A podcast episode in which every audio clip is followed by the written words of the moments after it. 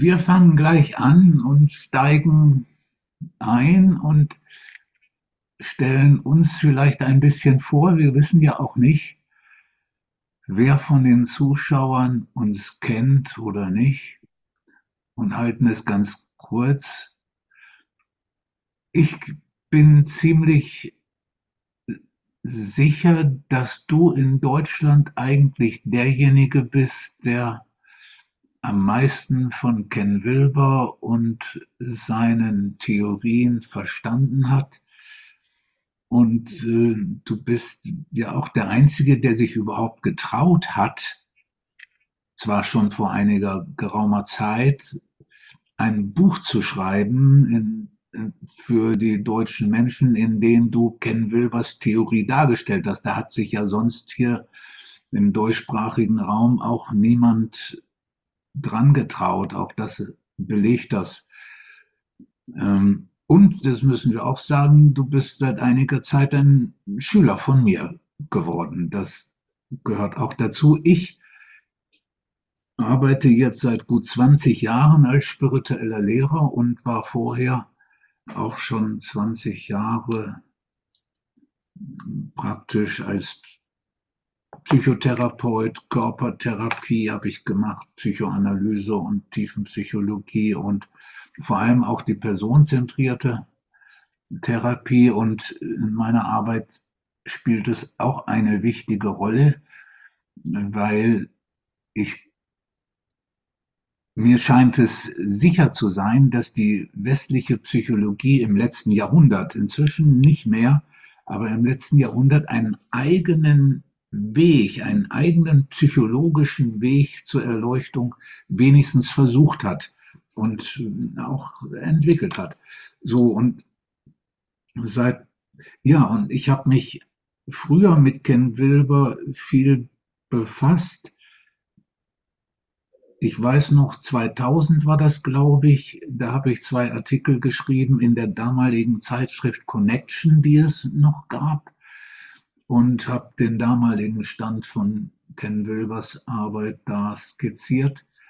Aber in den letzten Jahren habe ich die neueren Entwicklungen nicht mehr verfolgt.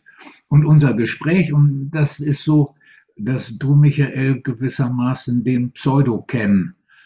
Ich denke da immer an den Pseudo Dionysius Areopagita, der im fünften Jahrhundert gelebt hat und vorgegeben hat, äh, Wobei im Mittelalter ist die Zitierweise, das war alles nicht, das ganze Ich war nicht so. Da konnte man ruhig sagen, dass man 300 Jahre vorher gelebt hat. Er galt lange als direkter Schüler von Paulus und aus dem, aus dem ersten und zweiten Jahrhundert.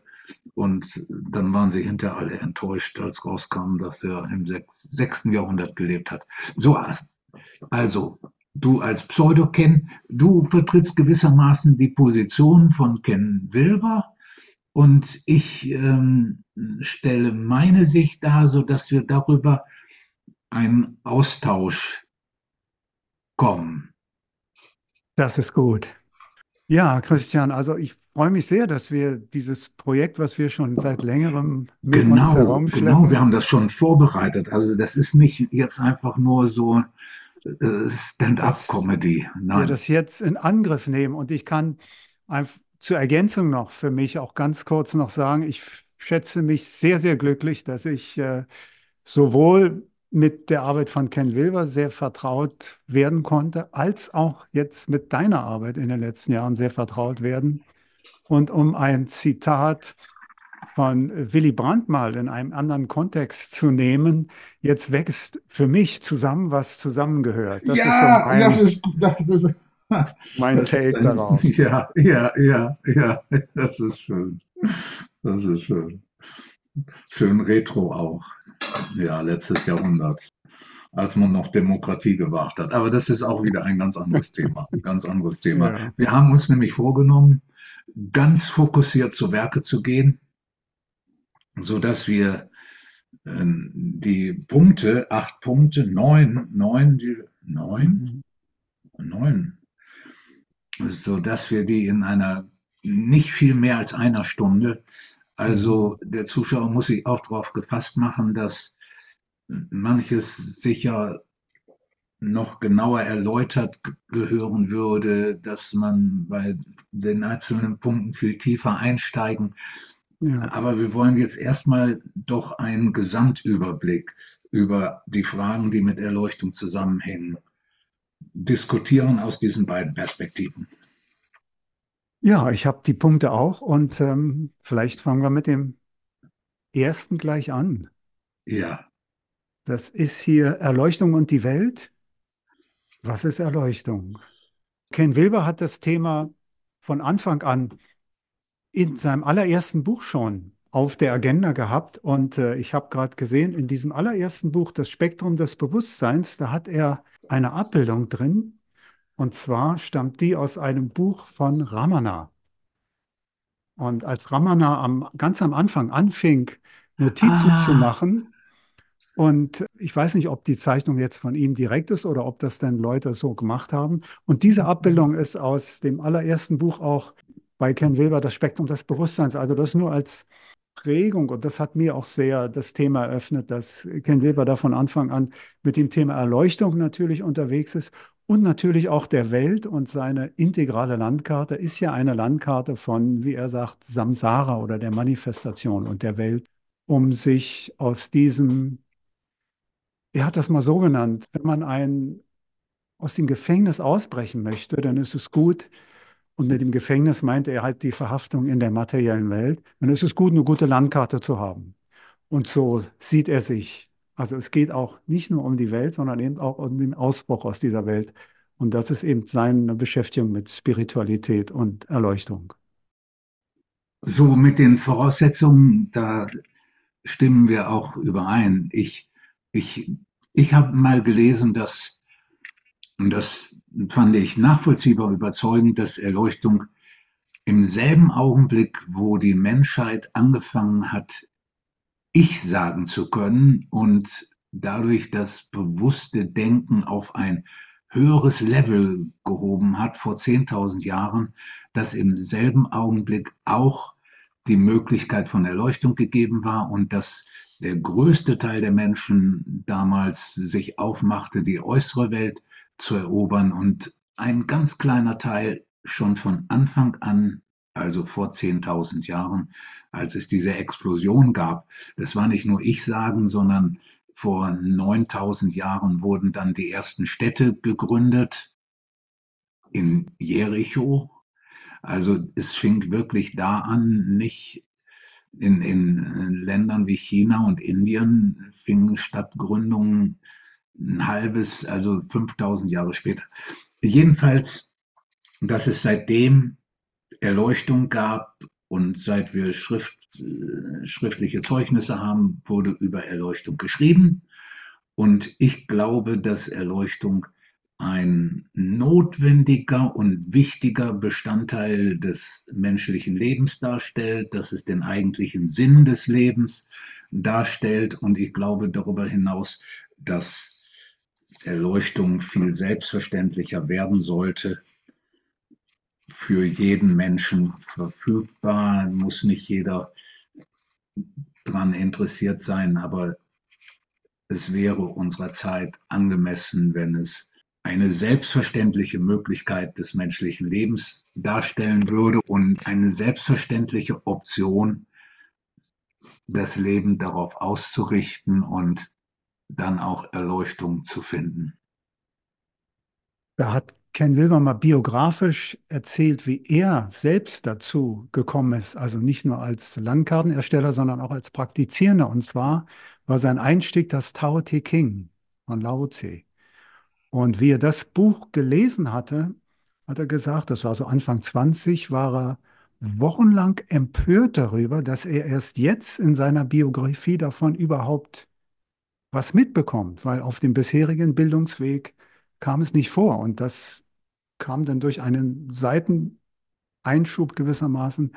Und die, diese Abwesenheit ist eben eine der Katastrophen, ähm, der wir uns gegenüber sehen in der allgemeinen gesellschaftlichen Diskussion, dass eine auch etwas tiefer gehende Diskussion über das Thema, also nicht nur in irgendwelchen Krimis, Mord im Sendo oder so, da, ja.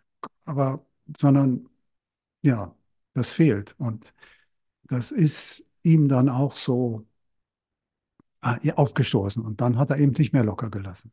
Ja, ja, ja. Also die Aufgabe, dafür zu sorgen, dass Erleuchtung wieder ein selbstverständlicher Teil des gesellschaftlichen und öffentlichen Diskurses wird, in den Mainstream-Medien vertreten und äh, als ein Weg verfügbar in Schulen, Teil des Unterrichtes ist, im Geschichtsunterricht, im, im psychologischen Unterricht und äh, einschließlich möglicher Übungen, die ja nicht nur der Erleuchtung dienen, sondern auch, dass es einfach ein integraler Bestandteil des Lebens wird. Mhm. Das wäre Zeit. Und da passt auch unser zweiter Punkt oder ein weiterer Punkt, Erleuchtung ja. und Wissenschaft. Denn wenn das auch die akademische Welt erreichen soll, dann ja. brauchen wir den wissenschaftlichen Zugang. Und, und Ken Wilber hat schon sehr früh in, in einem Buch, das heißt Die drei Augen der Erkenntnis, diese wissenschaftliche Methode beschrieben, indem er sagt, es gibt drei hm, Prozesse hintereinander. Das eine nennt er Injunktion und das heißt einfach, wenn du das wissen willst, tue das. Ja. Und zum Beispiel die, die Bewusstheitsübung ist so etwas. Ja. Das ist einfach eine, eine, ein Vorschlag, etwas zu machen. Das zweite ist dann, das natürlich auch zu machen. Weil das, und das dritte ist dann der Austausch, weil das, die ersten zwei, das, sind, das kann noch subjektiv sein. Aber dann kommt der Austausch mit Menschen, die sich einer vergleichbaren Methodik oder Nichtpraxis unterzogen haben. Ja. Und da kommt dann der Aspekt, wo man sagt, oh, das ist unterschiedlich, aber das ist auch gleich.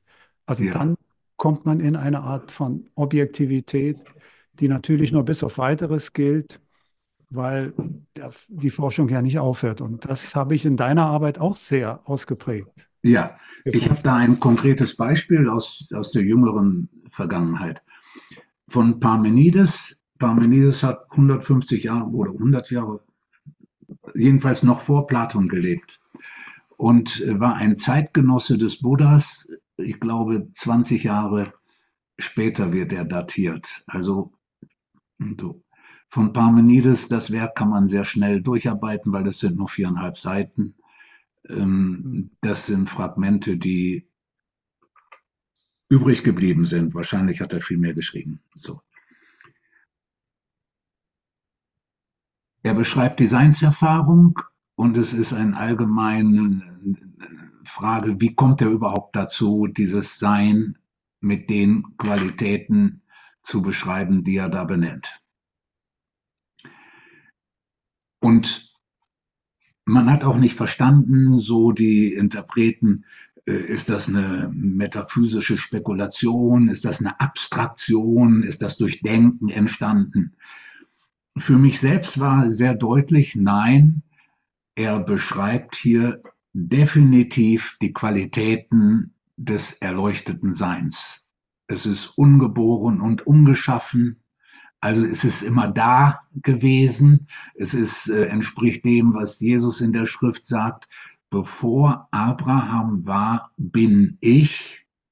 Damit meinte er nicht sein Fleisch und Blut, sondern das Sein, das er realisiert hat. Also ich habe sofort gesehen, dann, dass es ganz und heil ist, dann, dass es unzerstörbar ist, dass alles aus der Lehre entsteht und trotzdem sich die Lehre nicht verändert. Also er benennt die typischen Qualitäten des Seins. Jetzt habe ich mir überlegt, ich kann das aus meiner Erfahrung bestätigen. Darum kam ich dazu, weil du das gerade sagtest. Natürlich können Erfahrungen nur bestätigt werden von Menschen, die auch die Erfahrung gemacht haben. Und äh, dann habe ich mir, mich gefragt, weil ich wollte über Parmenides einen Artikel schreiben, reicht das, wenn ich sage, ja, ich weiß es aus eigener Erfahrung, dass es identisch ist? Und dann habe ich mir überlegt, was kann ich noch tun? Und dann fiel mir ein, dass an unsicheren Themen, die Randgebiete, Grenzgebiete sind, auch Zukunftsfragen etwa, dass ein typisches wissenschaftliches äh, Instrument, ein wissenschaftliches Merkmal, äh, Werkzeug eine Expertenbefragung ist. Wenn man jetzt aber eine Expertenrunde hat, gibt es eine große Schwierigkeit, dass ganz schnell zwei oder drei die Meinungsführerschaft haben und die anderen die Tendenz haben, sich anzupassen. Deswegen wurde eine sogenannte Delphi-Methode entwickelt, die allgemein bekannt ist als eine wissenschaftliche Methode. Die ist mehrstufig und geht so, dass die Experten befragt werden, die eine schriftliche Antwort geben.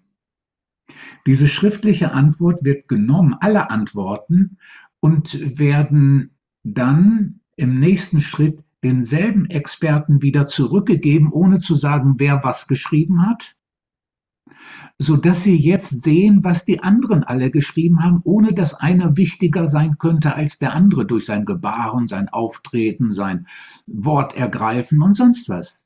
Jetzt kann in dieser Stufe jeder nochmal seine eigene Auffassung äh, anschauen unter der Kenntnis der anderen Experten und kann jetzt seine Aussage erweitern, verbessern, verändern. Und das kann man dann noch einmal machen, in einer weiteren Stufe, dass man jetzt wieder alle Expertenmeinungen zusammentut. So, und das habe ich gemacht. Ich habe äh, mir fiel dann ein, ich habe ja gerade ein Training, wie seit etlichen Jahren, von wo ich erleuchteten Schülerinnen und Schülern über Monate ähm, ein Training in der Vertiefung des erleuchteten Seins. Da habe ich die Experten. Also hatte ich 70 Experten, habe diese Delphi-Methode angewendet und äh, herauskam, dass alle darin übereinstimmten, dass die Kriterien, die Qualitäten, die Parmenides aufgestellt hat, auch ihrer eigenen Erfahrung des Seins völlig entsprechen, mit einer Maßgabe, dass sie sich gewünscht hätten, dass die Erfahrungsqualität und nicht nur die Seinsqualität, sondern wie es erlebt wird, dass die hätte hinzukommen sollen. Aber das ist ja keine, das ist nur eine, eine Erweiterung der Darstellung, nicht ein Infragestellen der genannten objektiven Qualitäten. So, also man kann mit wissenschaftlichen Werkzeugen, das ist jetzt eins, textanalytisch, wenn wir psychoanalytische, therapeutische Prozesse erforschen, dann erforschen wir auch das Innere und haben da heuristische Methoden, hm, hermeneutische Methoden, qualitative Methoden. Und in gleicher Weise kann sowohl die Seinserfahrung selbst als auch die Schritte zur Erleuchtung, die Wirksamkeit untersucht werden mit traditionellen, anerkannten wissenschaftlichen Methoden. Und jetzt äh, kann man sogar hinzufügen, weil in meinen Retreats und Seminaren sehr, sehr viele Menschen Erleuchtung finden. Ein Teil von ihnen dadurch, dass sie neben mir sitzen und äh, von einem Gefühl, von der gegenwärtigen Erfahrung ausgehend sich in die Tiefe fallen lassen und schließlich in der Unendlichkeit landen, Erleuchtung realisieren und währenddessen schildern, was sie gerade erleben, weil ich kontinuierlich frage, was geschieht jetzt? Was erfährst du jetzt? Was nimmst du jetzt wahr? Frage ich auch manchmal gebe dann zwischendurch manchmal mehr aber für die Gruppe, die da sitzt, für die Zuschauer, für die Teilnehmerinnen und Teilnehmer mehr da allgemeine Hinweise, was diejenige, derjenige, der gerade neben mir sitzt, mit welcher Haltung, nichts tun, Körperempfindungen geschehen lassen, äh, nicht danach greifen, solche allgemeinen Instruktionen über den Weg, so dass immer auch viele mitgehen. Das heißt, und da glaube ich, dass diese jetzt Forschungssituation ganz einzigartig ist. Und es wird oft in der Literatur beklagt, dass Erleuchtungserfahrungen nur aus dem Gedächtnis beschrieben werden und das immer schon täuscht, wenn drei Wochen danach berichtet wird, was jemand erlebt hat. Aber tatsächlich hat man hier Beschreibung des Geschehens, während es abläuft. Mhm.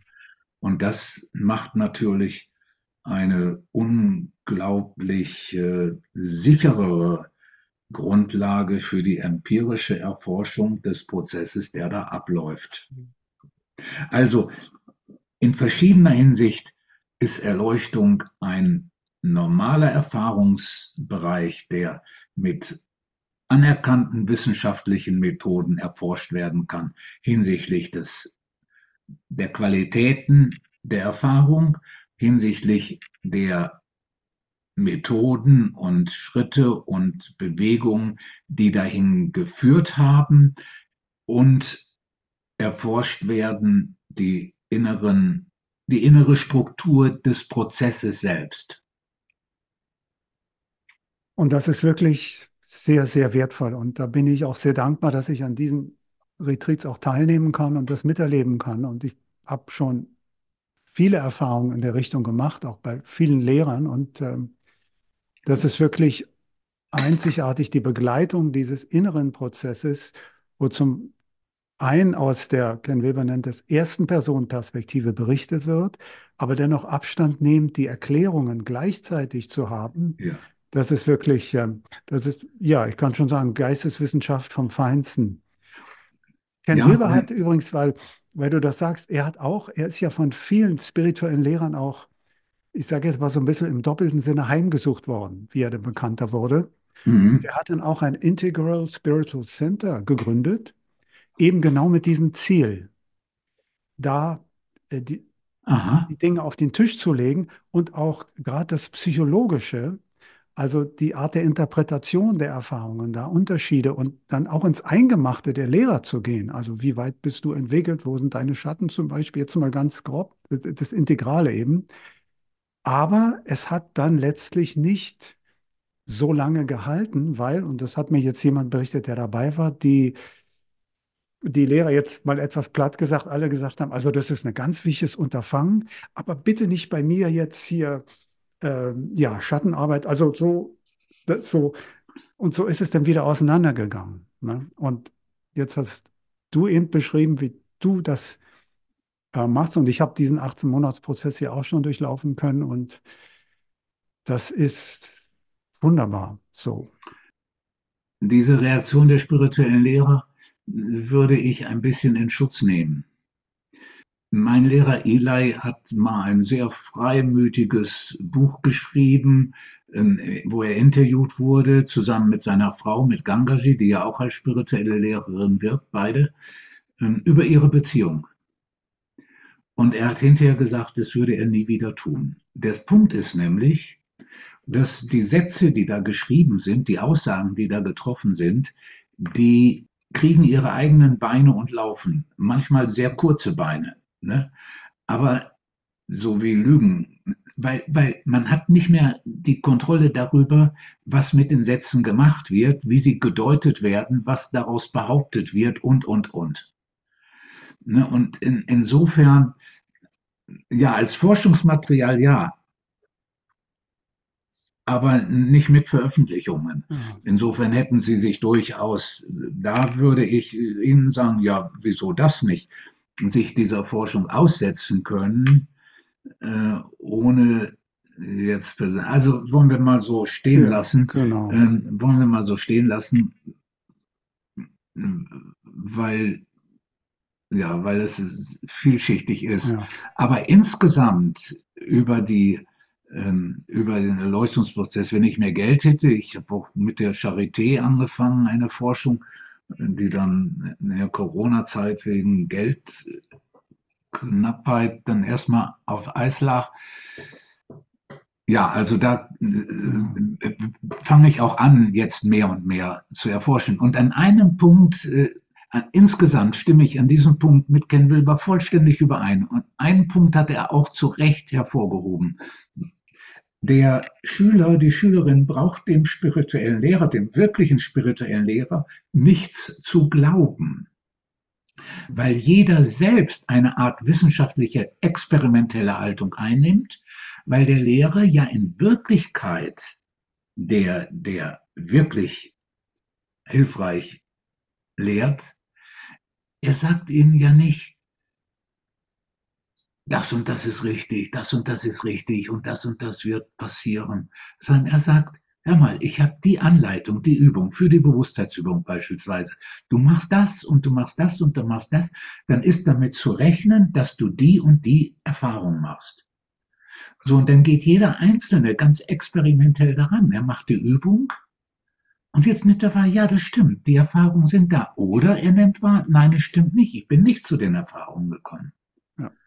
Dann kann man weiter forschen. Hast du die Anleitung nicht richtig genommen? Hast du andere Hindernisse, die erst aus dem Weg geräumt werden müssen? Zum Beispiel müsstest du erst deinen Atem lösen und so weiter, damit du ein tieferes Gefühl zulassen kannst. Ne? So etwas. Also es würde dann weiter geforscht oder kommt man hinterher zu der Aussage, nein, für einen bestimmten Teil von Menschen funktioniert die Übung gut, für einen anderen nicht. Mhm. Also das ist ein rein experimentelles äh, Vorgehen. Das ist zu 100 Prozent wissenschaftlich und äh, völlig nachvollziehbar, ohne Einschränkung den wissenschaftlichen Kriterien genügend und folgend in völligem Einklang. Es gibt noch einen anderen Gesichtspunkt. Es gibt ein sehr schönes Buch von einem ähm, sehr begnadeten Wissenschaftler, Spiritualität, die Untertitel, warum wir die Aufklärung weiterführen müssen. Mhm. Er äh, sagt, dass die Aufklärung sich zu Recht gewendet hat gegen die dogmatische Erstarrung, die vor allem nach dem Mittelalter begonnen hat, nach dem Mittelalter. Das Mittelalter ist viel besser als sein Ruf. Hexenverbrennungen, all das hat es erst gegeben, als das Mittelalter zu Ende war und die Neuzeit begann und die Auseinandersetzung mit der beginnenden Medizin. Das war so eine wichtige Dimension. Also im Mittelalter gab es keine Hexenverbrennungen. Erst danach die ganzen Auseinandersetzungen, die da stattfanden. Das war alles danach auf dem Weg zur Neuzeit hin. Jedenfalls hat die Aufklärung dann das Religiöse an sich und vor allem das Spirituelle entwertet und äh, als unwissenschaftlich und ins rein Private verschoben ja. und den gesellschaftlichen Diskurs, Institutionen ähm, nahezu ja, Martin Luther hat mit dazu beigetragen, indem er die Klöster aufgelöst hat in seinem Einflussbereich. Ähm, Spiritualität wurde mit der Auseinandersetzung über die dogmatische Erstarrung einfach alles in einen Topf geworfen und dadurch ein unglaublicher Verlust für die Menschheit, für die Gesellschaft und den einzelnen Menschen, ein unglaublicher Verlust.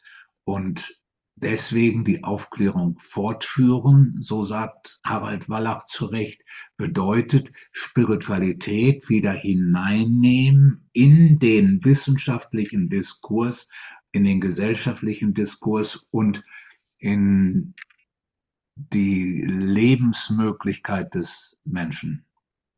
Und das war auch ein eins der Anliegen dieses dicken Buches Eros Kosmos Logos von Ken Wilber, dass das wieder passiert. Und er hat da diesen Begriff Flachland, der sich wie ein roter Faden durchzieht, dass eben die Wirklichkeitswahrnehmung nur noch auf Oberflächen gerichtet war und nicht mehr auf das Innere.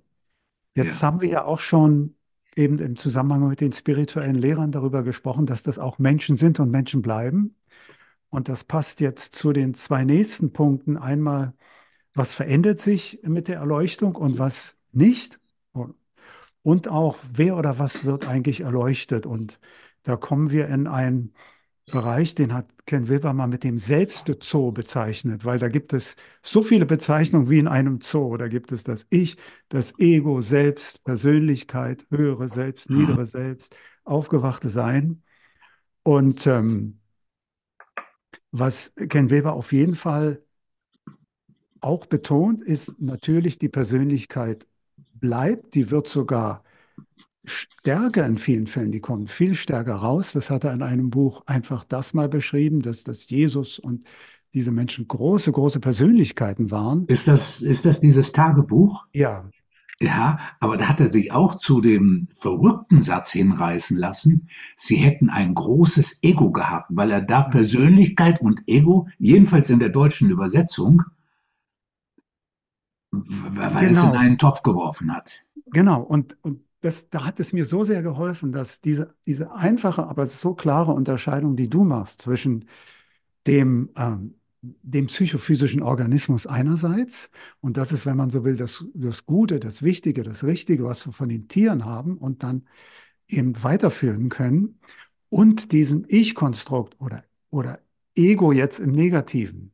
Und durch diese Unterscheidung sortiert sich für mich dieser Selbstzoo, diese Vielfalt auf eine wunderbare Weise. Und da kommt für ja. mich einmal mehr zusammen. Weber hat diesen wunderschönen Rahmen, aber ja. diese, diese präzise Ausgestaltung der Einzelheiten, das sagt er selber, das müssen die Leute machen, die da arbeiten und sich da auskennen. Und ja. deswegen ähm, vom Inhalt her, vom Inhalt her glaube ich, dass das, was ich sage, da Ken Wilber vollkommen zustimmen äh, würde. Ne? Und der Vergleich mit unseren Verwandten draußen, die rumlaufen, entweder auf der Weide oder im Wald, ähm, der hilft, weil der hilft zu realisieren, dass jeder Wolf so im Rudel, wie wir in der Horde auch leben, trotzdem seine eigene Persönlichkeit hat. Eine Persönlichkeit, die, der eine ist stark, mutig, der, der über den, über das Einfache, über den Organismus hinausgeht. Die Persönlichkeit ist das, wie er nach außen wirkt, tut und äh, den anderen gegenüber erscheint, was durch die Persona hindurchtönt. Der psychophysische Organismus, der hat eine auch eine integrierende Funktion. Leute haben ja auch Angst, wenn Erleuchtung ist, dass sie nicht mehr handeln könnten. Aber das. Ist unzutreffend. Diese integrierende Teil, der die verschiedenen Teilpersönlichkeiten auch zusammenbringt. Man kann, in der Psychologie redet man auch vom inneren Team, einer inneren, und, und da ist jemand Chef, da ist jemand Mannschaftsführer, wenn man sich wie eine Mannschaft vorstellt. Da ist, äh, ist eine integrierende Instanz, die, die ja, wenn jemand im Suff abends seinen Hof verspielt hat, am nächsten Tag wird er äh, wach und äh, äh, ähm, kriegt seine Depression. Und so ist ein anderer Persönlichkeitsanteil. Äh, und jetzt kommt irgendwie diese übergeordnete Distanz, die sagt, so, jetzt müssen wir uns erstmal überlegen, ist der ganze Hof verspielt oder können wir noch das Haus behalten? Was ist überhaupt mit den Schulden? Und, und ne, der, der den Überblick hat. So. Und das ist, und zweitens, die psychischen Funktionen. Das sind, werden ja Ich-Funktionen genannt. Das ist verwirrend von der Psychologie. Die Funktionen, dies zu können, Gefühle, Affekttoleranz, dass man Gefühle aushalten kann, dass man äh, Objektkonstanz, dass man die Objekte, dass man die Menschen wiedererkennt, dass man, dass man Eigenschaften wiedererkennt, dass man Bedürfnisse wahrnimmt und sich dafür einsetzen kann. Das, das gehört alles zu den psychophysischen Funktionen. Das ist nicht, dass da ein Ich erst gestärkt werden müsste und das hinterher wegfällt. Diese psychischen Funktionen werden gestärkt und die werden durch die Erleuchtung sogar noch mehr gestärkt. Die brauchen nicht wegzufallen. Dieser Organismus, der da ist, so wie das Tier auch einen Organismus hat, und da ist die eine Stute, bei den Pferden Matriarchat, ähm, die hat eine bestimmte Persönlichkeit und ist Stute geworden wegen ihres psychophysischen Organismus, Stärke, Schnelligkeit und ihrer Persönlichkeit sich einzusetzen und Führungspersönlichkeit sein zu wollen. Ne? Das, das will nicht jedes Pferd. Bei Weitem nicht. Andere sind zufrieden, wenn sie hinten angehen und lassen die anderen vor. Also das ist, das, die haben ihre Persönlichkeiten, die haben ihren Organismus, die haben eine integrierende Instanz und das ist beim Menschen auch so. Und äh, wenn man das unterscheidet, dieser psychophysische mentale Organismus auf der einen Seite, das Ich kommt dann dazu und sagt, ich habe das gemacht. Guck mal, wie großartig ich bin oder wie ängstlich ich sein muss, dass ich, das, das, das, ne? das hat aber das Ich gar nicht gemacht. Das hat auch dieser Organismus als Organismus nicht gemacht. Mhm. Da haben viele Organismen beigetragen, da haben Lehrer beigetragen, da haben Eltern beigetragen, da hat eine Gesellschaft als Ganzes beigetragen. Da kann niemand sagen, ich habe das gemacht. Da kann man sagen, es ist geschehen, es ist gemacht worden, es ist getan worden. Und dieser psychophysische Organismus hat in gewisser Weise dazu beigetragen. Aber es ist ganz unbestimmbar, in welcher Weise. Diese Unterscheidungen helfen, helfen auch ähm, in diesem Dickicht, das da entstanden ist. Gibt es jemanden, der was tun kann für Erleuchtung? Mhm. Wo die einen sagen, nein, da kann nichts getan werden. Andere sagen, ja, könnte getan werden, aber es ist niemand da, der was tun kann. Dann wird einem aber einfallen, naja, es ist auch niemand da, der den Kölner Dom bauen kann. Wieso soll da plötzlich jemand da sein, der den Dom gebaut hat? Und wenn man dann nachguckt, doch, er steht da. Ne? Also dieses, diese ungelösten Dinge, die machen alle Schwierigkeiten oder auch die Idee, dass ein Ich gestärkt werden müsse, um Erleuchtung zu mhm. finden und dann weggeht, obwohl die psychischen Funktionen gestärkt werden und die nicht wegzugehen brauchen. Das wird also, wenn man Persönlichkeit, Ich, psychophysischer Organismus und das Selbst, ohne von Niederem und Höherem zu sprechen, sondern einfach das Selbst, die Unendlichkeit, die Seinserfahrung, das Sein, das die wahre Natur ist. Wenn man diese vier Begriffe klar auseinanderhält, dann hört es durcheinander auf. Und das führt uns schön zum, zu dem nächsten Punkt Entwicklung, weil der psychophysische Organismus entwickelt sich ja. Und Ken Wilber hat ausgehend von der Entwicklungspsychologie von Ebenen und von Linien gesprochen. Und ähm, ja. das, ist, ähm, das sind also Darstellungen, da beginnt man gewissermaßen bei Null und, und entwickelt sich dann höher. Und hat da auch so Psychogramme erstellt, weil unterschiedliche Entwicklungslinien, kognitive Intelligenz und so weiter, emotionale Intelligenz. Und jetzt habe ich äh, durch deine Arbeit das Schichtenmodell kennengelernt. Und das ist für mich eine ganz, ganz wertvolle Ergänzung, die ich übrigens auch jetzt in einem Wilberbuch mal gefunden habe, auch. Und zwar, das geht ja in die Tiefe. Und beide Begriffe haben ihre Berechtigung. Doch ich denke, die gerade was, was den Kontakt zur Wirklichkeit betrifft, da ist es besser von Vertiefung zu sprechen. Währenddessen, wenn es mehr um das Erkennen und Verstehen geht, da sind die diese Höhenmodelle gewissermaßen sinnvoller. Aber wie auch immer, auf jeden Fall ist, ist, ähm, ist beides wichtig. Und was mir auch sehr, sehr geholfen hat, ist zu gucken, wo sind denn die entscheidenden Stationen auf dem Entwicklungsweg. Und da hat Weber in seinem früheren Werk bei Halbzeit der Evolution und auch Atman-Projekt sehr stark auf die Auseinandersetzung des Kindes mit der Existenzialität äh, sich aus Quellen berufen. Und die Unfähigkeit und die Unmöglichkeit des kleinen Kindes mit der Existenzialität klarzukommen, was letztlich dazu führen muss, dass es sich entfremdet. Und diese Stufen, diese frühkindlichen Stufen wieder hervorzuholen, die sind. Dass es sich entfremdet, hast du gesagt. Ja, entfremdet, ja entfremden muss von sich selber, also den Kontakt zu sich selber, den vom emotionalen Schmerz, ein sterbliches Wesen zu sein, ein ein leidvolles Wesen zu sein. All das. Ja, Das, das das, muss das, erstmal das, weggestellt werden. hat er sich da auf Psychologen bezogen? Das klingt erstens nach dem, was ich auch sage, aber ich, ich, ähm, ich denke, dass Also, Karen Horney die erste war, die das ja, so gesehen hat, die ja in ihrer Arbeit auch äh, hinterher für die immer deutlicher das innere wahre Selbst, das sie durch den therapeutischen Persönlichkeitsentwicklung äh, zu realisieren suchte und die Menschen zu unterstützen suchte.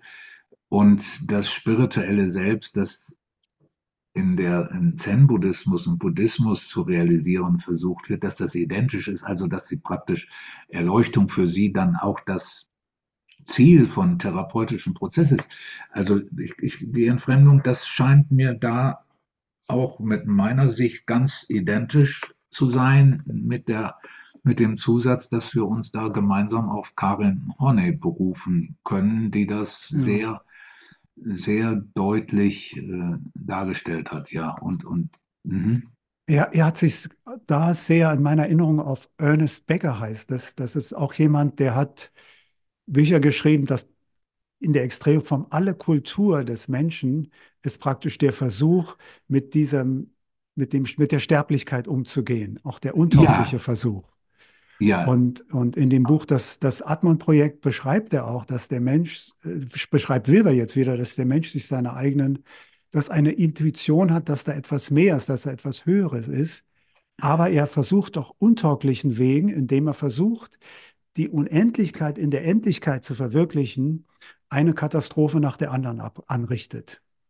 Also da war aha, dieses Thema sehr, sehr präsent und ist es immer noch. Das ist ein bisschen verloren gegangen in den späteren Büchern, aber ähm, ich habe es bei dir sehr stark dann auch wieder ja, wiedergefunden ja, und es ähm, äh, ist völlig identisch, ähm, so wie du es eben gesagt hast. Der Mensch hat innerlich eine Sehnsucht nach Grenzenlosigkeit. Wenn er die in der Welt zu realisieren sucht, kann es wirklich zu Katastrophen kommen. Erstens, Kriege werden dadurch ähm, verursacht, dass die Unendlichkeit, die Grenzenlosigkeit buchstäblich im Verschieben staatlicher Grenzen gesucht wird oder wie heute, dass die, die über die gesellschaftlichen Ressourcen sich angerafft durch Raffgier angeeignet haben, zum Mars fliegen und so weiter, die, die, diese Grenzenlosigkeit in der Weltwirklichkeit zu realisieren, ist auf der einen Seite ein Beleg dafür, dass die Sehnsucht im Menschen ist, aber es ist offensichtlich, dass die Weltwirklichkeit dazu nicht taugt. Die ist von Natur aus begrenzt und selbst wenn Sie zum Mars fliegen, begrenzte Lebenszeit, den Weg, den Sie da zurücklegen können und, und, und, das, äh, ähm, äh, ja, aber auch Geld anhäufen immer weiter, so als wenn da Grenzenlosigkeit versucht wird, immer größere Ich-Aufblähung. Das ist ein, das zeigt, dass äh, Erleuchtung für die gesellschaftliche Entwicklung nötig ist und für die, für die, für den, für ein vernünftiges Umgehen mit diesem Planeten nötig ist, damit dieser, dieses Vertauschen endlich aufhört. Ich würde noch mal einen Schritt zurückgehen gerne, gut. Weil du sagtest, hast mein Schichtenmodell, das nach Mhm. unten führt, ne, in, in die Tiefe, in das Innere und die Tiefe des Menschen führt. Und äh, auch da, da kann ich mich auf eine alte Tradition berufen von Meister Eckhart und Johannes Tauler, die andere vorher auch schon, vor ihm auch schon, für die ganz deutlich war, es gibt die Seele, in der Seele gibt es den vernunftbezogenen Teil, den sinnesgebundenen Teil. Und in den sinnesgebundenen Teil, da haben sie auch die Gefühle mit untergebracht. Die waren ein Teil dieses. Ne? Und darunter gibt es den Seelengrund. Das ist der Ort der mystischen Erfahrung. Das ist der Ort, der ein Teil, dieser Teil der Seele findet der normale Mensch nicht. Das ist die Aufgabe zu suchen. So, und dieses ist auch sehr wörtlich zu verstehen, in der Weise, dass man in der Meditation nicht die Weite suchen sollte, sondern die Tiefe. Und dass die Gegenwärtigkeit ein vertikaler Prozess ist, nämlich die sinnesgebundene Schicht der Gegenwärtigkeit, die ist nur oben und unwichtig. Wenn man sich tiefer sinken lässt, dann beginnt die Lehre und indem man sich da hinein sinken und hineinfallen lässt, kommt man durch eine Enge hindurch. Und wenn das Sinken dann immer noch weiter zugelassen wird, landet man dann sehr plötzlich in der Unendlichkeit. Das Sinken wird ein Schweben.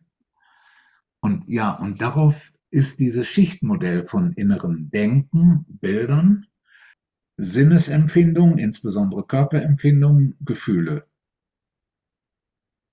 Darunter taucht die Lehre auf. Wenn man Gefühle ausgefühlt hat, dann begegnet man der Lehre, die sich zuerst als Ruhe erfahrbar wird.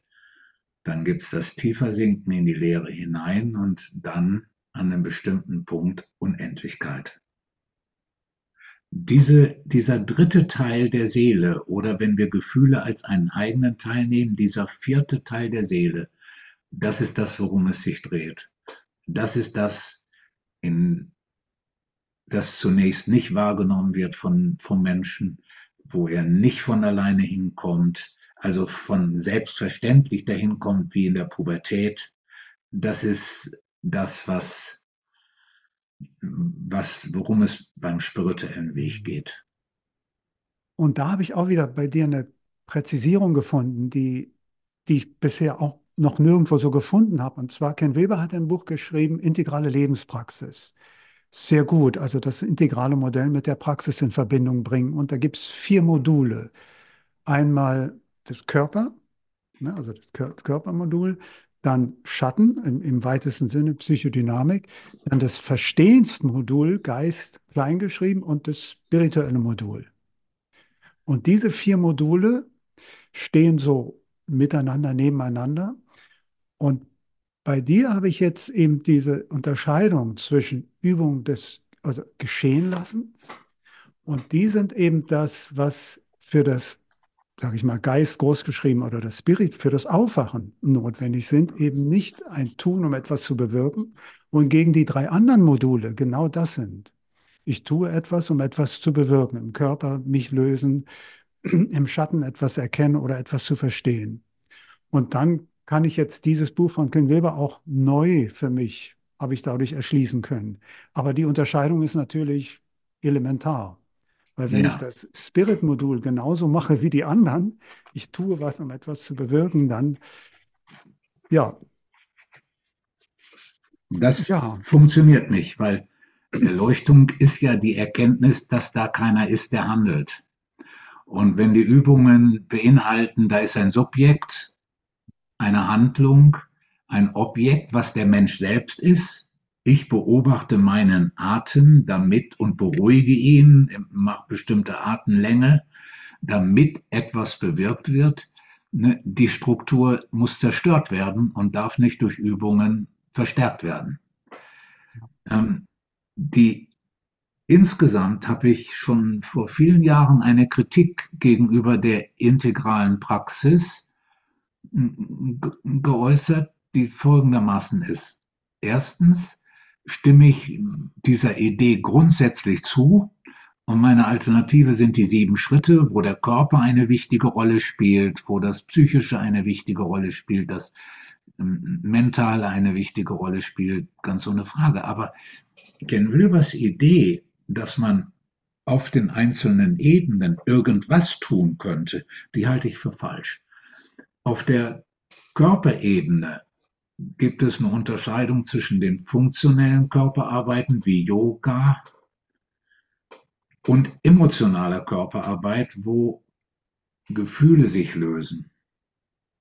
Das muss man unterscheiden. Dann gibt es unterschiedliche Körpertherapie-Vorgehensweisen und es gibt eine und, und auch zwei oder drei, die zur Erleuchtung besser passen als andere Das heißt, dass es nicht schlau ist, zu sagen, irgendeine Körperarbeit, bloß ja. jetzt, dass man auf der Ebene sich entwickelt, weil es besser ist, die Praxis insgesamt so zu machen, dass die Art der Körperarbeit, die ich dann mache, bereits das Ziel der Erleuchtung mit im Auge hat und dadurch die einzelnen Schritte viel besser zusammenpassen. Und es steht und fällt mit damit, ob Erleuchtung überhaupt als reales Ziel anvisiert wird oder ob man dafür die Hoffnung überhaupt schon aufgegeben hat. Also je mehr man das als Ziel angibt und realisiert, desto mehr ist man, glaube ich, gut beraten, wenn man die integrale Lebenspraxis als Ganze, und er hatte damals, genau, er hatte damals Kontakt gehabt mit meinem früheren Lehrer, dem Leland Johnson, ähm, der dann auch Gründungsmitglied des Integralen Instituts war und dem gegenüber er auch mal bescheinigt hat, dass er, und da hat er sicher recht gehabt, Ken Wilber, dass Leland Johnson einer der integralsten Persönlichkeiten sei, die er je getroffen hat, ähm, der eben mit dieser Körperarbeit, die er entwickelt hat, Leland Johnson entwickelt hat, aus reichianischem Gedankengut, aus, aus der Gestaltarbeit heraus. Und Fritz Perl wollte auch einen Weg von, zur Erleuchtung hin äh, entwickeln, wie er selbst geschrieben hat.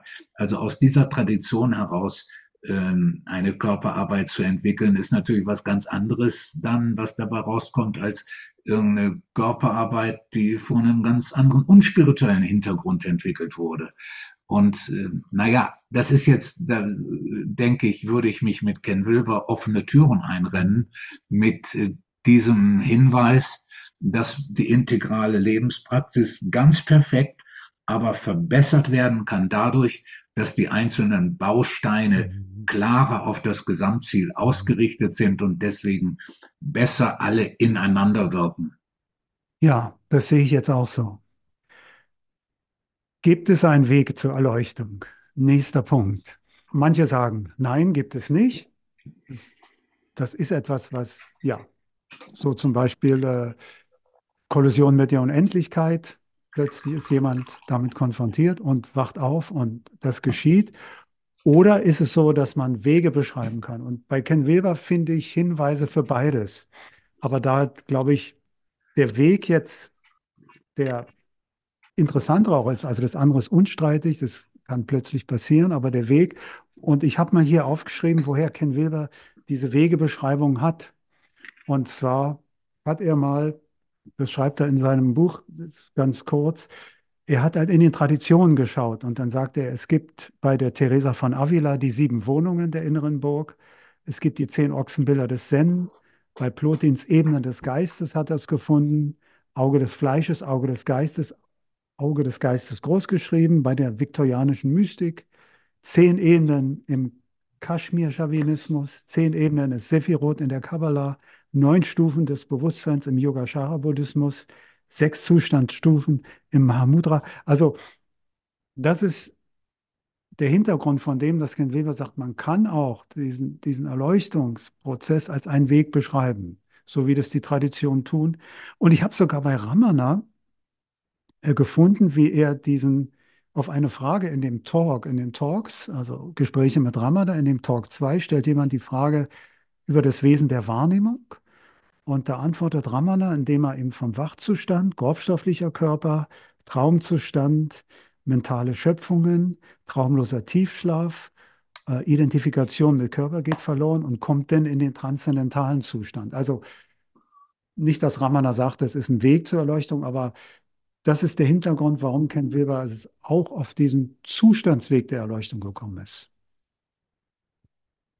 Ramana hat auch gesagt, weil das eine Zitat hört auf mit den Übungen, das wird ähm, jedenfalls in der Satzang-Szene vor allem sehr, sehr oft äh, gesagt. Ich glaube im Übrigen, wenn er jetzt die Unterscheidung von Übungen, die die Struktur haben, ich tue was, um was zu bewirken, und Übung des Geschehenlassens, dass er dann sagen, wenn er diese Unterscheidung kennen würde, dann würde er sagen, hört auf mit Übungen, die die Struktur haben, ich tue was, um was zu bewirken und äh, macht ausschließlich Übungen des Geschehenlassens. Ähm, ja, aber er sagte auch, zu Anfang musst du dich zu 100 Prozent bemühen. Das heißt, er hatte auch die Idee von einem Fortschreiten, bis, so sagt er dann weiter, du an einen Punkt kamst, wo du dich gar nicht mehr bemühen kannst, aber wo du dich auch nicht mehr nicht bemühen kannst. Also wo es statt ein Bemühen eine innere Bewegung geworden ist, die dich mehr erfasst, als dass du noch entscheiden könntest, ob du dich jetzt anstrengen willst oder nicht. Mühen heißt auch nicht anstrengen. Das ist auch sehr wichtig, weil man man kann in dem Aufhören von Tun, um in den Zustand des Nichttuns zu kommen, ist Anstrengung fehl am Platz. Aber ein Engagement, ein aktives Aufhören von Tun ist nötig, ein sich öffnen ist nötig. All das sind, sind äh, Prozesse, die, die nicht eine Aktivität darstellen und dennoch etwas Aktives sind, indem ich aktiv zurücktrete, indem ich aktiv mich entscheide, ja, ich setze mich dem Fühlen jetzt auf, ohne zu tun. Beim Fühlen ist es besonders deutlich. Und das ist auch eine Unterscheidung, die noch nirgendwo vorgenommen wurde. Das, das ist, ähm, weil ich glaube, dass jemand wie Ken Wilber dem sofort zustimmen würde. Gefühl besteht aus drei Teilen wenn ich, wenn ein Gefühl da ist. Auf der einen Seite das Gefühl selbst. Ich bin wütend. Dann gibt es zur einen Seite eine bestimmte Geschichte, dass ich wütend geworden bin. Was ist mir eine Verletzung zugefügt worden? Wer hat das schon zum zehnten Mal gemacht, dass ich jetzt endlich wütend werde? Oder hat andere verletzt? Man kann auch wütend werden wegen Verletzung anderer. Ne? Mhm. Es hat also eine Geschichte, eine, wie es entstanden ist. Dann ist das Gefühl, und dann gibt es einen Impuls. Der Impuls ist, dass ich dem sage, hau ab, mach das bloß ja nicht wieder. Wenn du mich noch einmal so verletzt, dann geht's dir an den Kragen oder jetzt schon an den Kragen. Das heißt, es gibt drei Schritte. Fühlen, in die Vergangenheit gehen, Geschichte, Ursachen, Erklärungen oder der dritte Teil in die Zukunft gehen. Was will das Gefühl? Wozu will es mich bringen? Den anderen wegzuschieben. Hau ab. Mhm. Jetzt haben wir zwei Teile, die sind in der Zeit. Das, was ins Vergangene geht, das, was ins Zukünftige geht. Wenn wir ernsthaft Erleuchtung wollen, dann haben wir radikal in der Gegenwärtigkeit zu sein. Vollständig. Das bedeutet, ich lasse das Gefühl auftauchen, das tut es nämlich von alleine, wenn ich es geschehen lasse. Das muss ich nicht tun. Es erfasst mich, jedes Gefühl erfasst mich. Und jetzt beende ich das Nachdenken über die Geschichte, ich beende die Geschichte, ich beende die Vergangenheit des Gefühls. Aber ich lasse auch gar nicht die Zukunft des Gefühls beginnen. Kein Impuls, keine Reaktion auf das Gefühl, nichts mit dem Gefühl anstellen wollen. Dadurch komme ich aus der Bewegung in der Zeit in die Bewegung der Gegenwärtigkeit, während die Zeit Anfang, Gegenwart, Zukunft ein Verlauf in der waagerechten hat, in der horizontalen, ist die Gegenwärtigkeit eine Bewegung in die Vertikale nach unten. Diese Unterscheidung gibt es schon lange, gibt es auch schon bei Johannes Tauler der zum Beispiel wird es deutlich in dem Zitat, wo er sagt, ihr habt den Meister, damit meinte er Meister Eckhart, versucht nach der Zeit zu verstehen. Mhm. Nämlich dies und das hat er gesagt, weil das und das und damit das und das. Und so habt ihr nichts von ihm verstanden. Ihr hättet ihn nach der Ewigkeit, also nach der Gegenwärtigkeit, nach dem, was in die Tiefe geht, nach dem Vertikalen verstehen müssen, dann hättet ihr ihn verstehen können. Na, also er hat diese beiden Dimensionen sind traditionell bekannt und finden sich auch bei anderen Mystikern. Also der Punkt ist der, dass man, um Erleuchtung zu finden, zu 100 Prozent radikal sein muss in die Gegenwärtigkeit hinein. Und das bedeutet, das Gefühl zulassen, aber nicht den Impuls. Und das ist, das ist sozusagen der Streit zwischen, zwischen den verschiedenen spirituellen Richtungen. Die Zen-Buddhisten sagen sehr viel, Gefühl bloß ja nicht an dich rankommen lassen, weil dann kommst du in großen Trubel. Manche sagen, lass die Augen auf beim Meditieren, weil wenn du sie schließt, dann bist du dem, was da innerlich hochkommt, hilflos ausgesetzt. Das Beobachten bedeutet, ich distanziere mich von dem Fühlen, ich lasse mich damit nicht erfassen, weil dann wird gedacht, wenn ich mich erfassen lasse, bin ich identifiziert. Aber in Wirklichkeit gibt es niemanden, der mit dem Gefühl was tun will. Wegen der Gegenwärtigkeit keine Impulse, keine Vergangenheit. Deswegen gibt es niemanden, der mit dem Gefühl identifiziert sein könnte oder sich identifizieren könnte. Also, weil aber da der Blick war auf das Gefühl als Ganzes, dann ist es natürlich so klar, wenn ein Gefühl gleichzeitig Geschichte bedeutet und gleichzeitig Impuls, ja, dann ist es natürlich, dann komme ich da nicht weiter, dann ist es kein Weg in die Gegenwärtigkeit zu kommen. Erst dann, wenn ich diese drei Bestandteile trenne, radikal trenne und dann im Fühlen bleibe, und das hat damals schon Johannes Tauler so gesagt, das Ausleiden war das typische Wort, aber da hatte Leiden noch nicht die einseitig schmerzhafte Inhalt, wie es das heute hat. So in der Volksschule ja. hieß es früher die Leideform, was wir heute passiv nennen. Ne? Aber ich wurde beschenkt, ist auch die Leideform. Ne? Mhm. Das war neutraler, der Begriff war neutraler, des zugefügt bekommens. So, das ja, das hat mir auch sehr, sehr geholfen, Christian, um, um auch in meiner meditativen Praxis. Also ich wünschte, ich hätte das schon früher erfahren. Das ist unglaublich wertvoll und, und verdichtet das, was Meditation im Kern ist oder sein sollte, eigentlich auf das Wesentliche. Ja, und wenn wir dann aufgewacht oder nicht ähm, uns das anschauen, dann haben wir eine Art von Beziehung zum Absoluten. Und bei Ken Wilber gibt es da die drei Gesichter Gottes. Da hat er aus den vier Quadranten heraus gesagt, es gibt die, die Identitätserfahrung. Ich bin der ich bin, ich bin die ich bin. Dann gibt es das, der linke obere Quadrant für die. Dann gibt es den linken unteren Quadranten. Das ist die dialogische Beziehung, das Du-Ich-Du-Beziehung. Und dann gibt es noch die äußere Betrachtung. Da kann man die rechtsseitigen Quadranten zusammenfassen. Und dann gibt es das die, Be die Beziehung zum Göttlichen zum Beispiel in einem nächtlichen Sternhimmel schauen und voller Ehrfurcht staunen oder erstaunen. Und du hast ja auch ähm, die Identität ich, und das Dialogische. Ja, ja, da will ich jetzt noch, ich will das erst genauer verstehen.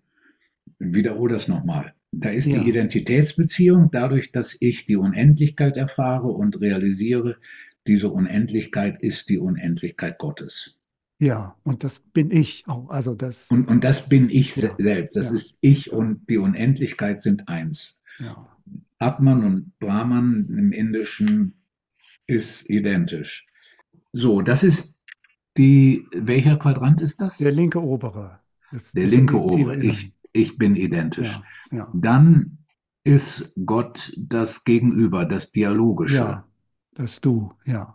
Das, das große Du. du. Als was sieht er Gott da? Ja, als das Größere auch so, als, als das unendlich Größere. Mit dem das unendliche Größere. Ja. Was kann man über dieses unendlich Größere in, seinem, in seiner äh, Interpretation oder Darstellung sagen? Was weiß man über dieses Größere? Also er bezieht sich da sehr auch auf die Ich-Du-Mystik von Martin Buber zum Beispiel. Okay. Und, und, und okay. Ja. sagt einfach nur, man kann in einen Dialog treten. Gut. Und die dritte Position ist das Schauen auf die manifeste Welt. Und ja, das, man kann nur ehrfurchtsvoll staunen, wenn man zum Beispiel den Kosmos schaut oder die Unendlichkeit und sieht, ja. man kann immer tiefer schauen und, und voller Ehrfurcht und okay. ja, so. Okay.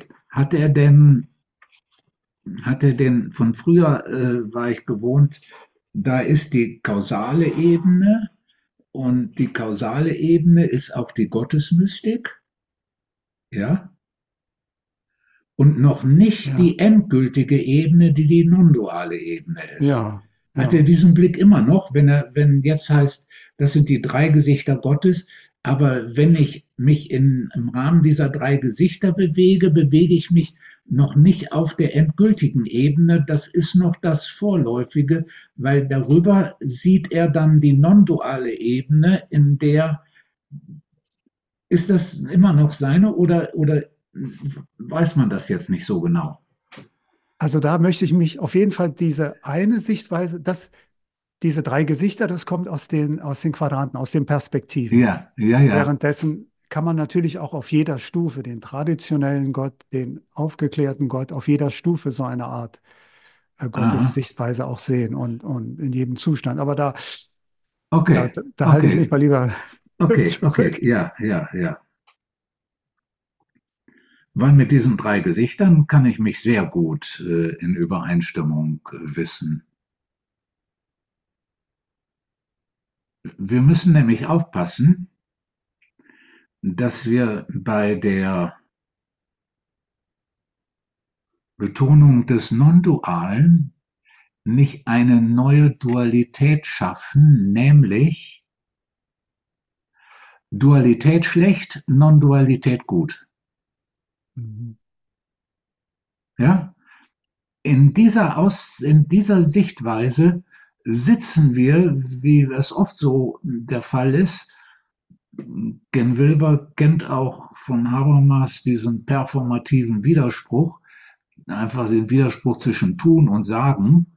Sagen, ich bin non-dual, aber tun, in dem die Dualität als schlecht gesehen wird, hm. tut er dual. Das mhm. ist performative. So, das, ähm, das haut nicht richtig hin. Das haut nicht richtig hin. Die Dualität und die Non-Dualität sind zwei verschiedene Aspekte. Ich habe das in der konkreten inneren Auseinandersetzung mit mir und vor allem auch, ich bin dahin gekommen durch meinen eigenen Entwicklungsweg, meine Wahrnehmung mein, und in den Erfahrungen mit Schülern, nämlich ich erfahre das Sein, Punkt.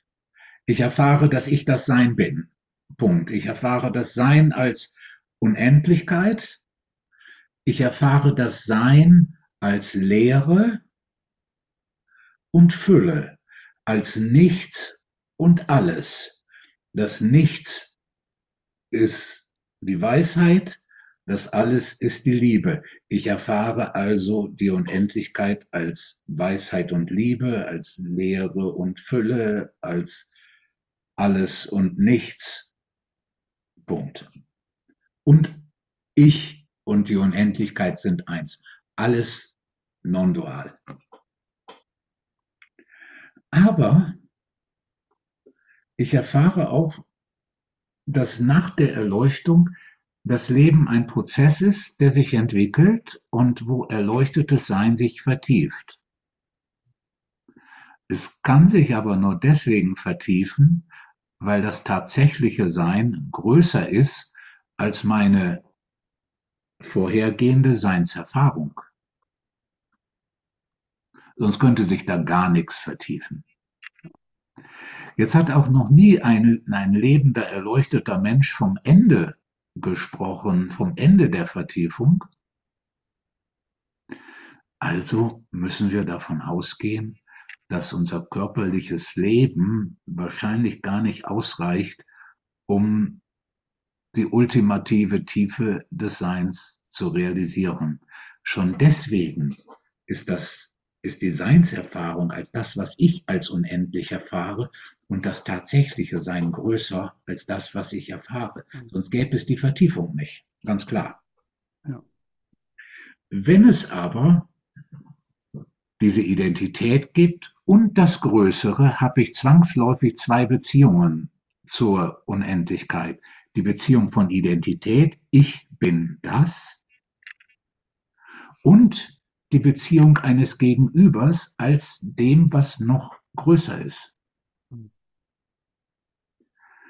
Und dann habe ich zusätzlich realisiert, dass wir so leicht dahin sagen, dass aus der Unendlichkeit alle Formen entstehen. Deswegen ist die Unendlichkeit leer, weil aus der Leere erst alles entstehen kann. Und nur weil es leer ist, kann alles aus ihr entstehen ohne dass es weniger würde. Hm. Das sagen wir so dahin. Aber niemand weiß wie. Und niemand kann es auch selber machen. Und, und, und niemand kann es auch selber machen. So viel, und selbst wenn das Leben hinaus die Organe ersetzt werden können und so weiter, niemand kann ein neues Universum machen. Das bedeutet, dass wenn diese Intelligenz dieses Daseins, das aus der Entstehung aus der Lehre, das Erschaffen des materiellen Sphäre des, der Weltwirklichkeit, ne, dass dieses Wie, dass das einer Intelligenz folgt, die wir nicht, ne, die wir nur in kleinen Teilen erfassen können. Und einem Vermögen folgt, dass wir nur in kleiner Weise, egal wie weit wir es treiben mit künstlicher Intelligenz und sonst was, ne, äh, dass wir nur in kleinen Teilen imitieren können.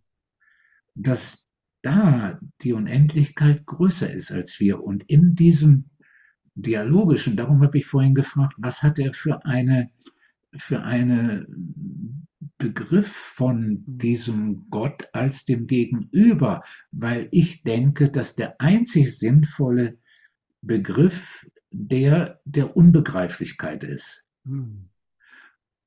Nicht der partiellen Unbegreiflichkeit, dass ich noch nicht genug weiß, sondern nie wissen kann und nie wissen werde. Und die Auseinandersetzung mit der Unbegreiflichkeit, dem Nichtwissen, der Doktor-Ignorantia, des gelehrten Nichtwissens, mhm. dass die Auseinandersetzung damit ein wesentlicher Teil des spirituellen Weges ist und ein wesentlicher Teil auf dem Weg zur Erleuchtung ist. Und so habe ich dann diese doppelte Beziehung so, das ist nichts Einzigartiges. Licht hat zur Umwelt auch eine doppelte Beziehung. Ne? Die Wissenschaftler haben sich gestritten. Ist es jetzt materiell oder ist es immateriell? Bis sie herkommen, es ist beides. Und nicht gleichzeitig. Und so, und das wissen wir nicht genau. Und äh, also dieses, diese Zweiseitigkeit das ist in diesem Verhältnis nicht einzigartig. Die Weltwirklichkeit wirkt immer auch als eine uns erläuternde Metapher. Das denke ich, aber das ist jetzt, Sie. Diese Beziehung zum Sein ist eine doppelte. Auch bei Meister Eckhart schon. Die Beziehung zum Göttlichen als die Identität und die Beziehung zum wirkenden Gott als eine zweite Dimension. Und das ist eine Beziehung zu einem Gegenüber, zu einem Gegenüber, das ein Geheimnis ist und deswegen weit weg und ganz nah. Das, äh, ähm, und, und ich glaube, ich glaube, dass das sozusagen diese Non-Dialität bezogen auf die Non-Dualität und Dualität, die beides, die beides einschließt. Und solange wir in der Unendlichkeit sind und in der Weltwirklichkeit, dass wir dadurch auch diese doppelte Beziehung zum Absoluten nie verlieren werden. Und ich habe noch, ich habe die konkrete Erfahrung gemacht, dass in der spirituellen Arbeit die Menschen die Erleuchtung gefunden haben, dass die durch diese Einbeziehung der zweiten Dimension, also des Dialogischen, des Gegenübers, dass deren Erleuchtung sich vertieft hat, dass deren Beziehung zur Weltwirklichkeit sich geklärt hat, dass die Unendlichkeit, die Stille und die Weltwirklichkeit nicht mehr so nebeneinander gestanden haben ohne Bezug, sondern dass jetzt die Unendlichkeit auch mehr leichter in die Weltwirklichkeit hineingetragen werden kann mit ihren Aspekten von Liebe und Lehre äh, in die Weltwirklichkeit hineingetragen werden kann. Und ähm, habe einen zweiten großen Verdacht, dass wenn jemand wie Jack Cornfield in diesem bekannten Buch, was er da hat, schreibt, dass Erleuchtung nur sowas ist wie verliebt sein mhm. und danach wieder weg ist. Und das ja auch die Erfahrung von vielen Erleuchteten ist. Jetzt wird gar nicht mehr so viel geschrieben, weil Erleuchtung immer weniger überhaupt thematisiert wird. Aber im ersten Jahrzehnt äh, von 2000 bis 2010 wurde sehr viel äh, beschrieben und, und ganz viele haben geschrieben, Erleuchtung ist nicht für immer, nimm es gar nicht so wichtig, danach geht es sowieso wieder so weiter, wie es vorher war. Und das ist, stimmt nicht. Dann ist es keine Erleuchtung gewesen. Erleuchtung ist nur dann, wenn es dauerhaft fürs ganze Leben die Veränderung macht. Und ich glaube, dass viel zu viele Menschen, die Erleuchtung erfahren haben, leider die Lehre, die sie hier erfahren, als Begrenzung nehmen und das ist das Einzige, was da ist und das ist das Einzige, was das, was erfahren ist, ist auch schon das Ganze. Da haben die kein Gefühl mehr von der Begegnung mit dem Größeren. Und dass das die Ursache ist, warum so viele Menschen wieder einschlafen, weil sie diesen reduzierten Begriff von Unendlichkeit haben, von Seinserfahrung haben, nämlich begrenzt auf das schon Erfahrene und nicht geweitet auf das noch vor mir liegende, noch mhm. offene und auch das immer offen bleibende. Und, und damit, Christian, finde ich, betonst du auch nochmal einen Aspekt, den wir jetzt gar nicht so beleuchtet haben, aber die Haltung. Und das ist ja die Haltung der Hingabe, die praktisch die Dinge in die richtige Ordnung stellt. Wo ist das Größere und wo ist das äh, nicht so Große oder das, was größer wäre? Ja. Und ich möchte jetzt einfach nur vielleicht noch abschließend ähm, die den Titel deines neuen Buches mal als Frage umdrehen, kann Erleuchtung wirklich jeder? Und jetzt gewissermaßen mal mit Ken Wilber sagen, ja. Und es lohnt sich, eine gute Landkarte zu haben und eine gute Methodik. Und natürlich muss man auch ein entsprechendes Alter haben, aber dann und mit der Gnade, die man nicht machen kann, weil es eben dieses Größere gibt, auf das man keinen Einfluss hat, was auch nicht wissbar ist, dann kann man diese Frage beantworten und auch viele Dinge noch in deinem Buch finden, die einem dabei helfen. Mhm. Ich glaube, dass die spirituellen Wege sich in zwei Gruppen aufteilen lassen. Die einen glauben, dass man durch viel Übungen immer mehr hineinwächst in das erleuchtete Sein, dass es stiller wird, dann wird man noch stiller, dann kann man, Gen Wilber spricht dann immer Zustände aufrechterhalten und so weiter. Das ist die eine, die eine Richtung. Die andere Richtung sagt, nee, nee. Erleuchtung ist eine Transformation, die geschieht, zack. Darum hieß es in der christlichen Mystik der Durchbruch. Das ist nicht Übung. Übung und Durchbruch ist nicht, äh, ist kein Hineinüben und sich hineinschleichen, sondern mit Durchbruch ist wirklich gemeint, Wom. Und äh, mit Durchbruch ist verbunden eine, nicht ein Üben von Zuständen, die dann zeitlich immer mehr andauern, sondern eine Transformation. Und dazu habe ich ja, wir hatten vorhin Schichten in die Tiefe, Entwicklungsmodell im Lebensverlauf. Dazu habe ich jetzt auch, indem ich ja psychologisches Wissen mit aufgegriffen habe, bestimmte Sachen, die auch über Piaget hinausgehen, was heißt Ergänzungen sind. Also, für mich ist wichtig, wenn ich den Lebenslauf anschaue, dass der Mensch auf die Welt kommt, übrigens mit einer kompletten Matrix der Gefühle. Das wissen wir, seit wir wissen, dass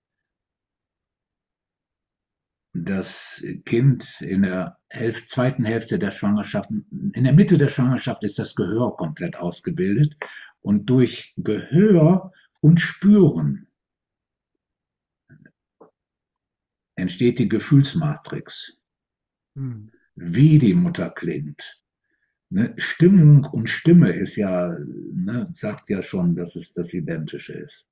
Das heißt, das Kind ohne das Benennen kommt damit auf die Welt und wird jetzt intelligenter und intelligenter. Und mit zweieinhalb Jahren ist er so weit, wie die Schimpansen sind. Schimpansen, das äh, ist, äh, ja, ist glaube ich, allgemein jetzt kein Spezialwissen, sind auf dem intellektuellen Niveau von zweieinhalbjährigen und bleiben da stehen. Um jetzt weiterzukommen, muss das Kind ich sagen. Ich will haben. Nicht mehr Benny oder Willi will haben, sondern ich will haben oder ich will das nicht. Indem dieses Ich gesagt wird, hat dieses Kind jetzt eine Strukturierungshilfe, mit dem er die zunehmende Zahl von Objekten und Erfahrungen ordnen kann. Nämlich, was bedeuten sie für mich? Darum wird ja auch jetzt die Sonne wahrgenommen als etwas, das scheint, wenn ich den Teller leer esse. Oder das Beispiel, das auch Ken Wilber beschreibt, so beim magischen Denken, dass der Mond die Straße ausleuchtet, damit mhm. ich, und zwar weil der Mond mich lieb hat, damit ich da. Das ist übrigens das Denken, das die Griechen in Bezug auf die Götter hatten. Ne? Mhm. Wenn der Gott böse ist, dann macht er Sturm und dann kann ich als Athener nicht mit meinen Schiffen ausfahren, um mal einen netten Krieg mit Sparta wieder anzufangen. Ne? Dann kommt Sturm und ich muss zu Hause bleiben, da muss ich opfern. Das ist dieses Denken. Also das Ich ist nötig als eine Strukturierungshilfe. Jetzt geht es weiter und der, das Kind wird viereinhalb und da passiert wieder etwas Wichtiges. Du hast es vorhin das Thema angesprochen, nämlich die Sterblichkeit und die Wahrnehmung unserer ganzen Kultur als entstanden als Auseinandersetzung mit der Sterblichkeit. Auch Ken Wilber schreibt es ja, im Ende des Paradieses ist ja nicht, dass wir sterblich geworden sind, sondern dass wir uns der Sterblichkeit bewusst wurden. Und dadurch sind wir es erst. Ne? Ja.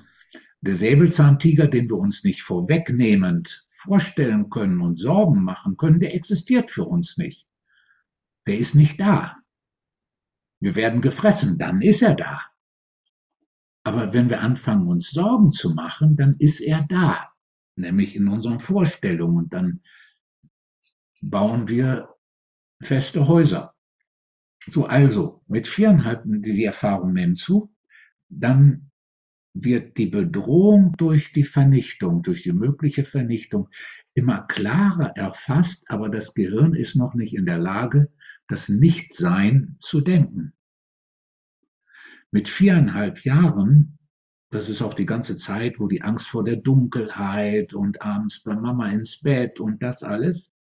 Mit viereinhalb Jahren kommt es zur Ruhe, weil jetzt das Kind eine Abwehrmauer errichtet, eine Barriere gegenüber der Sterblichkeit. Es weiß vom Tod, der Kanarienvogel stirbt vielleicht, die Oma, aber es ist nicht präsent, gefühlsmäßig kann man sagen. Es ist nicht präsent, nicht wirklich präsent in Bezug auf die eigene Person. Jeder kann überlegen, die letzten Urlaubsplanungen, waren die verbunden mit dem Gedanken, ja, es wird nur was draus, wenn ich dann noch lebe? Nein, der Mensch tut so, als wenn das nicht da wäre. Tut so, als wenn das nicht da wäre. Wenn er schwer krank ist, dann denkt er, oh, ich könnte ja auch sterben. Aber jeder Mensch kann sterben. Die Möglichkeit. Na, also das sind eine Abspaltung. Und diese Barriere, die sorgt dafür, dass der Mensch kontinuierlich denkt. Weil wenn er nicht denkt, dann fällt er in diesen Abgrund. Ihm wird langweilig, nervös, irgendwas tun müssen, dann tut er wieder was und das ist wieder mit Denken verbunden. Und Denken, Denken, Denken. Und äh, diese Kontinuität der inneren, des inneren Tuns ist die Abwehr gegenüber dem Tod. Mit zwölf Jahren, das hat Ken Wilber auch mit Piaget, wenn ich das richtig sehe. Mit zwölf Jahren gibt es einen kognitiven Sprung, dass jetzt der Mensch sich selbst auch von außen richtig sehen kann und das Nichtsein anfangen kann zu denken, dass er Perspektiven einnehmen kann und auch eine Perspektivlosigkeit einnehmen kann, also ohne Perspektive, dass er also auch Ichlosigkeit wahrnehmen kann. Und ab zwölf gibt es die Möglichkeit, Erleuchtung zu finden. Das Buch, ist es aus dem Italienischen oder weiß ich nicht genau, der erleuchtete Kettenraucher, der beschreibt seine Erfahrungen mit der Erleuchtung mit 14. Mhm. Ramana, von dem wissen wir, dass er mit 16 Erleuchtung erfahren hat. Manche beschreiben, ich sage mal, um sich wichtiger zu machen, weiß ich nicht, dass sie als Kind, in der Kindheit machen alle spirituelle Erfahrungen, aber niemand findet Erleuchtung. Und das erst in der Jugend. So, und jetzt müsste der Mensch sich daran machen, diese Auseinandersetzung mit dem Tod zu beginnen und sich mit der Gegenwärtigkeit auseinandersetzen. Wenn er sich mit dem Tod auseinandersetzt, dann setzt er sich, muss er sich auseinandersetzen mit dem, mit der inneren Tiefe, weil die bedrohlich ist, da hat er Angst, sich aufzulösen und Angst, in der Bodenlosigkeit zerstört zu werden. Und die Auseinandersetzung mit diesen Ängsten, das ist die Auseinandersetzung mit dem Tod, das gehört dazu. In dieser Auseinandersetzung kann er den Weg finden, in die Tiefe sich sinken zu lassen, in die Unendlichkeit hinein und Erleuchtung finden. So, und, und so hat ganz sicher ganz sicher eigentlich Erleuchtung als ein normaler Entwicklungsschritt im Erwachsenenalter zu gelten, der nicht so zwingend ist wie die Pubertät. Hm. Wobei man da auch sehen muss, die psychische Seite der Pubertät ist gar nicht so zwingend. Da gibt es, äh, wenn, gerade wenn so Jugendliche und Erwachsene so von du zu du und mehr befreundet sind, gibt es diese Auseinandersetzung zur eigenen Autonomie manchmal nicht. Da wird die Pubertät verschleppt. Also auch das ist gebunden an Anleitung, gebunden an Weitergabe. Die Initiationsriten gab es früher, die fehlen ja jetzt immer mehr. In der Kirche gab es noch Firmung und so etwas als Initiationsritus das, das äh, fällt weg. Ne? Also ja, da tut die Menschheit so, als wenn sie als Erwachsener auch eben noch Kind weiter sein könnte. Wenn man Erleuchtung und die Ichlosigkeit als einen zentralen Teil des Erwachsenwerdens ansieht, dann realisiert man auch Folgendes. In der Kindheit und in der Jugend war das wichtig. Ich will wachsen, stärker werden, größer werden. Das war wichtig. Das gehörte dazu. Ich will endlich so stark werden wie mein Bruder, mein großer Bruder oder vorher, wenn ich erstmal so groß bin wie Papa, dann heirate ich Mama. Ne? Das, das gehört dazu, das, das ist einfach so. Aber wenn jetzt die Erwachsenen denken, das einfach so weitertreiben, ich will größer werden, stärker werden, besser werden, das ist kindisch, das ist, will mehr haben, will das, das ist kindisch. Das kann aufhören, das gehört nicht mehr zum Erwachsenensein. Ja. Also so wäre Erleuchtung ein notwendiger, ein sinnvoller, ein wichtiger Bestandteil des Lebens, des Erwachsenenlebens, die errichteten Barrieren durch die Ich-Wahrnehmung überhaupt Objekte und Erfahrungen sortieren zu können, durch die Barriere gegenüber dem Tod auszuhalten und äh, das zu verdrängen und nicht aushalten müssen, ähm, der, die Sterblichkeit, die das Kind nicht wirklich erfassen kann. Das sprengt den Geist. Er kann nicht sein, nicht denken. Und das ist wunderbar. Ja, und, und das, äh, ähm, dadurch sieht man, wie das ins Erwachsenenleben einfach äh, sinnvoll hineingehört und hineinpasst. Und dazu könnten wir uns inzwischen, äh, sollten wir uns, äh, ähm, sollten wir den Blick darauf richten und, und würden dadurch auch was für die Erhaltung der Lebensgrundlagen auf der Welt tun, aber das ist nur sekundär. Hm. Ganz schön. Und gegenüber Ken Wilber, wo wir jetzt langsam zum Schluss, ich glaube, dass eine einseitige Ausrichtung auf dieses Üben, ne, wo er zu, viel zu sehr beeinflusst ist vom buddhistischen Traditionen, ne,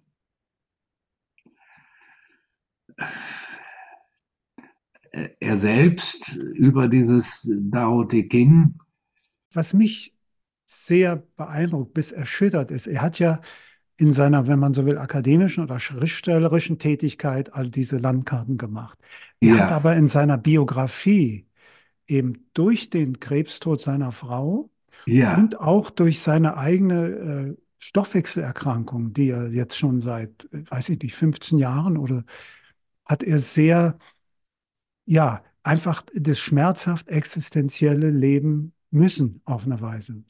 Ja. Und ich glaube, dass, also diese beiden Seiten, die finde ich, ja, irgendwie, und dadurch, da kann man nicht mehr mit Landkarten oder so, da, sondern da ist man einfach in dieser Existenzialität. Und da denke ich, hat er auch, hat er nochmal einen zweiten Weg oder einen, einen wirklichen Erfahrensweg machen müssen. Und ja, und das ich, sagt er auch selbst. Ja, ich glaube, dass er durch die Begleitung von Treya, die, das muss man aussehen, die in ihren letzten Monaten sich an Ramana orientiert hat, Ramana gelesen hat. Das war auch der Punkt, wo, wo Ken Wilber schrieb, dass Ramana wohl der, als der größte Lehrer, der je auf der Erde gewesen ist, gesehen werden muss. Ne? hat er sich auch damit auseinandergesetzt und durch dieses Annehmen des Todes von Treja, ich glaube, da hat er dann in, in, in ähm, hat er Erleuchtung erfahren. Das ist meine Interpretation und, und ich glaube, dass Eros Kosmos Logos ist, glaube ich, sein, wenn man so will, inspiriertes Buch, glaube ich. Ja. Äh, wo, wo aus jeder Seite erleuchtetes Sein und Seinserfahrung heraustropft, äh, sozusagen. Ne? Man, und und äh, daran, wenn du so sagst, diese Integration dieser existenziellen Seite, daran anknüpfend, diese Transformation verfestigen und und äh, durch das Hineinsinken in die Tiefe, durch die Gegenwärtigkeit. Der Tod ist der Lehrer der Gegenwärtigkeit. Ja. Was sonst? Ne? Wir haben dann keine Zukunft mehr, auf die wir uns besinnen können. Dann haben wir auch keine Vergangenheit mehr, weil wenn die Zukunft ist ja eine Fortschreibung der Vergangenheit, was ich nochmal erleben will, besser erleben will, wieder gut machen will. All das ist die Zukunft. Sonst wenn die aufhört, dann kommt die Vergangenheit zwangsläufig zur Ruhe. Dann muss ich in die Gegenwärtigkeit. Ich habe nichts anderes mehr. Wenn ich nicht alles abwehre und, und gegen den Tod ankämpfe, ohne es zu, also das gibt es auch, dass jemand sich so verkrampft im Todeskampf, äh, dass er sich nicht einlässt auf das, was schon geschehen ist. Ne? Aber sobald ich das tue, dann ist der, der Tod der Lehrer der Gegenwärtigkeit darum ja auch die Wirkung der Nahtoderfahrung, die aber, weil sie nur visuell ist, nur so kurzfristig ist. Und, und da ist das mystische Sterben das Bild für die Transformation schlechthin. Und das ist was anderes als das Einüben von etwas. Das ist etwas anderes als das Aufrechterhalten von Zuständen. Das ist eine Transformation, wie es damals die Ich-Transformation war mit mhm. zweieinhalb, als man sagen konnte, ich will das und das. Ne? Eine Transformation als die Barriere gegenüber dem Tod, wo wir dann frei werden. Das ist ja die positive Seite davon, in die Schule zu gehen, in die Vorschule zu lernen und all diesen Prozess. Nicht die äh, Sexualität in erster Linie, wie, wie mhm. Freud glaubte, dass da die Latenzzeit in Bezug auf die Sexualität entstand. Das ist ganz unsicher, ob das überhaupt da ist. Aber es entsteht sozusagen eine Latenzzeit in Bezug auf den Tod. Die entsteht ganz sicher. Und dadurch frei sein, sich in der Welt, die Ängste sind unten gebündelt und abgewehrt, erfolgreich abgewehrt. Und äh, und, und diese, und dann hinterher können wir diese Krücken, die Ich-Krücke und die Barriere gegen den Tod aufgeben. Und das öffnet die Tür für die Erleuchtung. Und das wünsche ich mir und vielen und allen, dass uns das ja. immer mehr gelingen möge. Und Christian, ich danke dir. Ich danke dir sehr für die Möglichkeit dieses Gesprächs. Ich dir auch. Das hat mich sehr gefreut.